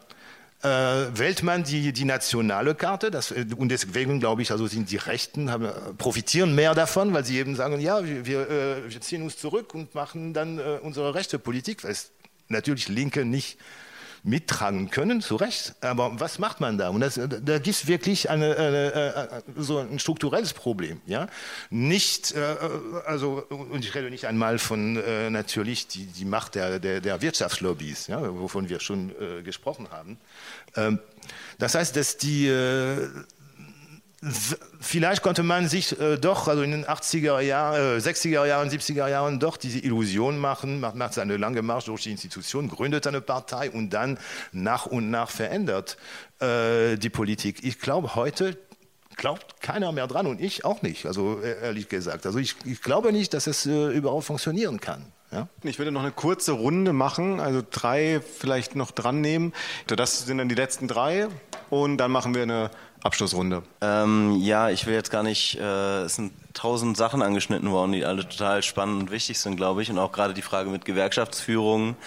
Äh, und da ist auch, also das ist eigentlich so der, der, der normale Redebeitrag, den ich jetzt machen würde, gegen meine Gewerkschaftsführung zu äh, wettern. Aber ähm, ich fand einen Punkt, den ich ganz interessant finde und der, der mich noch mal ein bisschen zum Nachdenken gebracht hat, war diese Frage mit, also Green New Deal, so als die linke Alternative zum grünen Kapitalismus. Und das wollte ich einfach nochmal mit so einem Fragezeichen versehen, auch wenn ich jetzt nicht so der Spezialist für die Modelle bin, weil ähm, das ja, also ist Green New Deal denn was anderes als eine andere Form des grünen Kapitalismus sozusagen? Also weil es ja in ein, also es ist ja, also so wie ich, was ich bisher nur gehört habe, ist es ja ein Nationalstaat und möglichst verschiedene Nationalstaaten. Da soll man irgendwie einen starken Staat haben und nach dem Vorbild, weil es bezieht sich ja auf die 30er Jahre in den USA, ähm, was jetzt auch nicht die rosigste Zeit für die Menschheit war, auch nicht in den USA. Ähm, äh, dass man da, dass der Staat irgendwie mit starken Maßnahmen und Förderungsprogrammen dann irgendwie da die nationale Wirtschaft in Gang bringt oder also das ist eine komische Art und Weise. Also ich habe dieses Konzept nicht gar, ich weiß, ich weil, bin mir nicht ganz sicher, ob das so unsere Perspektive sein kann, aber äh, ähm, und vor allem vor dem Hintergrund, weil ähm, ich versuche gleich zum Schluss zu kommen, äh, weil wir auch die Gelbwestenbewegung eben haben, beziehungsweise eben äh, auch äh, äh, die eine internationale Klimajugendbewegung haben. Ähm, wo es ja sehr wohl auch Demonstrationen gegeben hat, natürlich in ganz verschiedenen Umfang, aber weltweit. Äh, und da, da schon ein etwas anderes haben als also was anti-institutionelles. Und gerade bei den Gelbwesten was was natürlich in, in nur in Frankreich war was sehr klar anti-institutionelles. Also wo wir und da sind wir eigentlich schon wieder beim Punkt Gewerkschaftsführung Fragezeichen weil das ja auch Teil der Institutionen sind beziehungsweise bei der Klimabewegung wo wir natürlich ihr habt ja wo ständig ihr irgendwelche Verbände bei euch habt oder auch auch Lobbyverbände, die es sozusagen gut meinen mit einem guten politischen Ziel, damit ihrer politischen Agenda natürlich auch diese äh, bestimmte Bewegung unterstützen, auch gar nicht bös meint, aber dann daraus ihre, ihre Politik dann ja auch machen. Und ähm, da ist, also stellt sich für mich eher die Frage, okay, wie kann man dann, äh, weil die Zeit echt drängt und es auch eine Notwendigkeit gibt und auch Interessengegensätze ganz real, also wie ist dann, also wenn wir Bewegungen haben und über Bewegungen auf der Straße reden, ist dann die Alternative Green New Deal zu sagen, starker Staat, tu mal was. Also, also ist nicht eigentlich gerade diese Bewegungen, zeigen die uns nicht so eine andere Möglichkeiten, wo es wirklich darum geht, eben diese Bewegungen zu verbinden. Gut, dann vermutlich von dir eine Gegenrede. Genau, ich finde dieses, diesen latenten Anti-Institutionalismus, der bei vielen da ist, das ist verständlich. Ich meine, das finde ich, halte ich politisch für naiv und auch gefährlich. Ich meine, gerade äh, äh, zeigt sich ja, dass die äh, die Rechten, das hast du zu Recht angesprochen, aber du hast es ja nicht so zugespitzt, die Rechten haben, eine, haben Parteien gegründet und sind ins politische Feld gekommen in relativ kurzer Zeit. Die Bewegung, die werden seit den 70er Jahren, wird hier in Deutschland, kann ich das einigermaßen überblicken, wird über Bewegung gesprochen. Alle Bewegungen haben unterm Strich natürlich insgesamt für die Gesellschaft was gebracht, aber politisch einflussreich sind sie letztlich nicht geblieben jenseits des politischen Feldes. Und die Grünen jetzt hier so vorzuführen, ich meine, 30 äh, Jahre, das ist eine relativ überschaubare Zeit. Natürlich dauern Veränderungen. Wenn jetzt gesagt wird, wir haben keine Zeit, ja, dann muss aber auch bitte ein Vorschlag gemacht werden oder wenigstens ein Argument genannt werden, äh, ja, was, was tun. Ne? Dann muss, kann nicht einfach abstrakt Kapitalismus hier vorgeführt werden. So, und insofern sage ich doch nochmal, also und wir haben zumindest in einigen Ländern, also für, für Westeuropa, funktionieren die Demokratien auf Form von Parteiendemokratie. Ja? Und ich möchte mal hier sehen, wer dann nicht äh, am Wochenende einigermaßen aufgeatmet hat, dass Salvini eben nicht das Land sofort übernommen hat. Ja? Also das äh, machen wir uns doch nichts vor, dass es hier also Spielräume gibt, die ganz genau politisch verantwortlich ausgelotet werden müssen. Weil wenn jetzt hier gesagt wird, das bringt alles nichts, dann muss auf der anderen Seite muss soweit fair hier geäußert werden, was zu tun ist, ja, und nicht einfach abstrakt hier gegen Green Kapitalismus und so weiter. Das ist zu wenig. Ähm das letzte Wort aus dem Publikum. Ja, zum Glück ist das ganz kurz. Ähm, Herr Pauli sagte gerade, Klimaaktivismus ist Luxus. Und ich wünsche mir nur kurz ein Statement von dir, Clara, dazu. Stimmt das? Ist Klimaaktivismus Luxus? Schön, dass das Thema nochmal aufkam, weil ich wollte eigentlich damals schon was zu sagen, aber ich wollte dich nicht unterbrechen. Ja, ich würde sagen, es ist ein Luxus und leider ist es ein Luxus.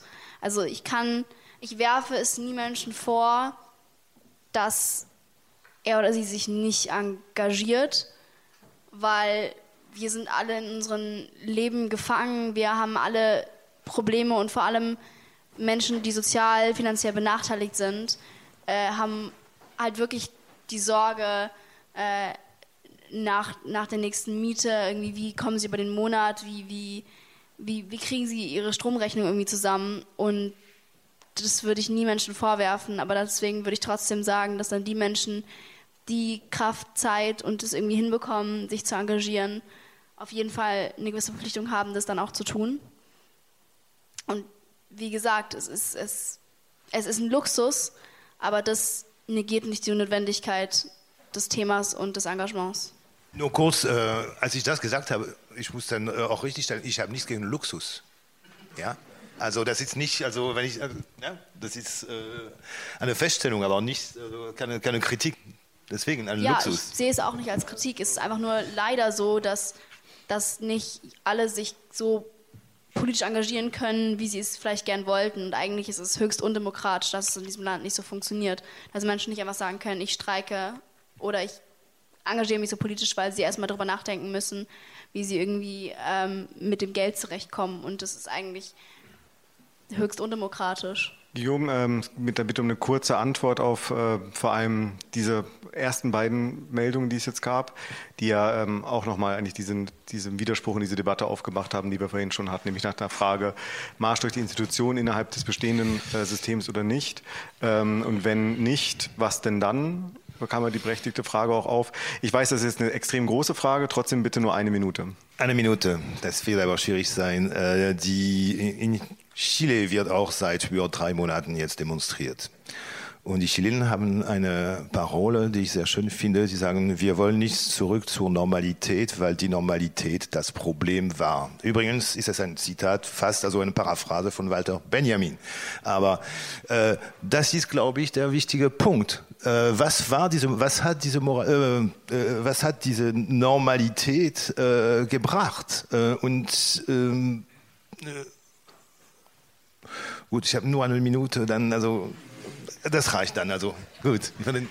Was denkst du, in welche Richtung entwickelt sich das, die Bewegung? Also kommt der Marsch durch die Institution, kommt praktisch der komplette Bruch auch mit dem ähm, Repräsentationssystem und dem ökonomischen System? Ähm, vielleicht kannst du noch ein bisschen was verraten. dass wir keine Partei werden, ist, glaube ich, ziemlich klar. Nur mal so als ähm, Marsch durch die Institution, das wäre der, der, die, die absolute Verstreckung davon. Das werden wir nicht werden, aus verschiedensten Gründen, ähm, die, glaube ich, fast allen bewusst sind, also die Gründe, warum wir das nicht machen. Ich kann so ein bisschen über die Themen reden, die wir uns in den nächsten Monaten vornehmen werden. Wir machen demnächst wahrscheinlich Themenmonate, wo wir uns auf einen längeren Zeitraum auf ein Thema fokussieren. Und ähm, ich weiß nicht, viele wissen, dass Deutschland demnächst ein neues Kohlekraftwerk ans Netz geht, Datteln 4. Was sehr wundervoll ist, weil uns immer vorgemacht äh, wird, dass kein Geld für Erneuerbare da ist und kein Geld in irgendwie eine, eine Energiewende und dann geht ein Kohlekraftwerk ans Netz und witzigerweise soll dieses Kohlekraftwerk, ich weiß nicht mehr genau wie viel es war, ich glaube ähm, über 30 Prozent der Energie vor allem der Deutschen Bahn soll von diesem Kohlekraftwerk kommen. Obwohl die Bahn ja immer sagt, dass sie so nachhaltig ist. Ähm, das ist ein interessantes Thema, über das man äh, stundenlang reden könnte. Aber das wird eins der Themen sein, auf die wir uns auf jeden Fall fokussieren, weil es sehr viele Dinge vereint. Einerseits natürlich Verkehrswende und ähm, inwieweit die Deutsche Bahn ausgebaut werden muss, aber dann auch natürlich Kohlekraft und inwieweit da ähm, auch mh, scheinbar nachhaltige Unternehmen ähm, in Fallen tappen und genau das Gegenteil machen. Anderes Thema, relativ ähnlich, womit wir uns auch beschäftigen werden. Ich weiß nicht, wie viele wissen, dass äh, die Artificial Intelligence, also künstliche Intelligenz von, von den ganzen großen Tech-Unternehmen aus Amerika, äh, die haben künstliche Intelligenzen erfunden, hauptsächlich eigentlich, um zu schauen, wie sie ihre ganzen Maschinen effizienter machen können, damit die gut gekühlt werden, damit sie weniger Energie verbrauchen. Diese gleichen künstlichen Intelligenzen werden jetzt dafür benutzt, um Ölfelder auszumachen und um zu schauen, äh, wo man in, auf der Welt am meisten, am schnellsten, am ehesten noch irgendwie die letzten Reste fossiler Brennstoffe aus der Erde bekommt. Äh, das heißt, die ganzen großen Tech-Unternehmen, die immer sagen, wir sind so nachhaltig und so fortschrittlich und wir sprechen doch für die Jugend und bla bla bla, äh, schauen gerade, dass wir die nächsten 50 Jahre nochmal richtig toll fossile Energien aus der aus dem Boden bekommen. Ähm, dass das nicht sein kann, ist, glaube ich, allen irgendwie klar, dass wir uns dagegen engagieren müssen, erst recht. Und äh, das werden so die Themen sein, auf die wir uns fokussieren werden. Ein, zwei, drei Leute werden sich jetzt noch in die ähm, Kantine zurückziehen. Ähm, vielleicht gibt es da noch die Möglichkeit, weiter zu diskutieren. Ähm, die Frage, die jetzt hier auch ähm, aufkam, in beiden Diskussionsrunden und ja auch ähm, auf dem Podium am Anfang, nämlich die Frage nach, wie organisieren wir denn so ein linkes Projekt und in welchem Rahmen ist das, in welcher auch Organisationsform sollte das geschehen. Das nehme ich mal mit für diese Veranstaltungsreihe, die ja immer noch läuft. es ist ja die zweite Veranstaltung erst und es werden noch zwei, drei weitere kommen und wäre eigentlich vielleicht eine ganz sinnvolle Debatte für die Abschlussveranstaltung, also wie diese Bündnisse, über die wir dann gesprochen haben, organisieren, wie die politischen Themen, die wir angerissen haben, organisieren, binden und ähm, welche Zielvorstellungen gibt es da eigentlich.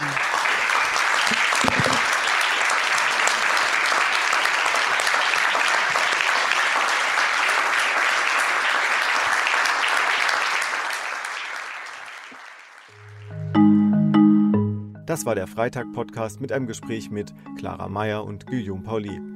Wenn Ihnen das Gespräch gefallen hat, freue ich mich über eine positive Bewertung irgendwo im Internet, zum Beispiel bei Apple Podcast.